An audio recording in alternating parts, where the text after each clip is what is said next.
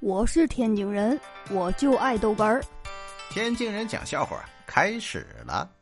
我跟我媳妇儿啊都有共同的很多朋友，哎，最近结婚特别多。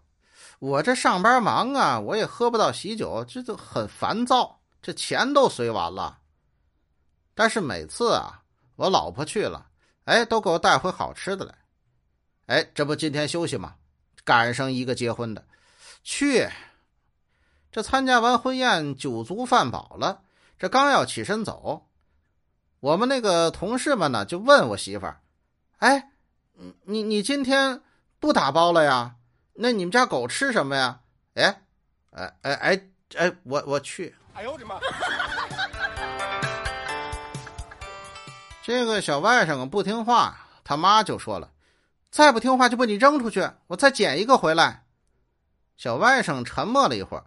低声说：“你捡回来的小孩也是不听话的，那都是他爸爸他妈不要的。”这说的有道理。哎呦我的妈！